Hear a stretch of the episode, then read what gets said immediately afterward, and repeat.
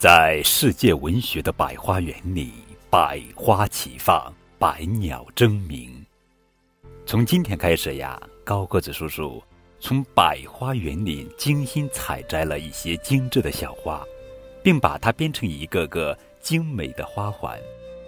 这个精美的花环，就是由一篇篇寓言故事编织成的三百六十五页宝宝成长寓言。寓言既是一个个精彩的小故事，又是一首首精美的小诗。它用拟人的手法，让各种各样的动物、植物有了和人一样的思想和智慧，并把它们的酸甜苦辣编写成一个个生动幽默的小故事。最美好的事物常常会留在记忆的最深处，那么，就让这些美丽的寓言故事。永远留在我们小朋友们的心底，成为伴随我们成长的良师益友。山羊与牧羊人。太阳要落山了，牧羊人正把山羊们赶回羊圈。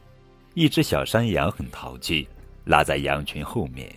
牧羊人捡起一块石头扔向小山羊，小山羊躲开了。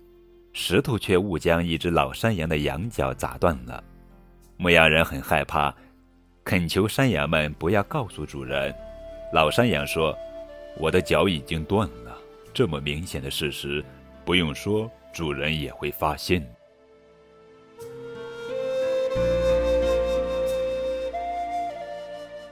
塞翁失马。从前。有位老汉住在与胡人相邻的边塞地区，他非常喜欢骑马射箭，人们都尊称他为塞翁。有一天，塞翁家的马在放牧时竟跑到胡人居住的地方去了，邻居们听说后都为塞翁感到惋惜。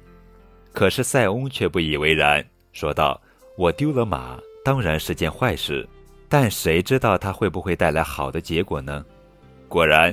没过几个月，那匹迷途的马从塞外回来了，还带回了一匹胡人的骏马。于是邻居们又一起来向塞翁贺喜。然而塞翁却忧心忡忡地说：“怎么知道这件事不会给我带来灾祸呢？”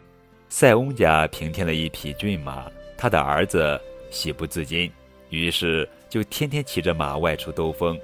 终于有一天。塞翁的儿子从飞驰的马背上掉了下来，摔伤了一条腿，成了残疾。善良的邻居们闻讯后，又赶紧前来慰问，而塞翁却还是那句老话。过了一年，胡人大举入侵中原，边塞形势骤然吃紧，身强力壮的青年都被征去当了兵，结果十有八九都在战场上送了命。而塞翁的儿子因为是个跛腿，免服兵役，所以他们父子，所以他们父子避免了这场生离死别的灾难。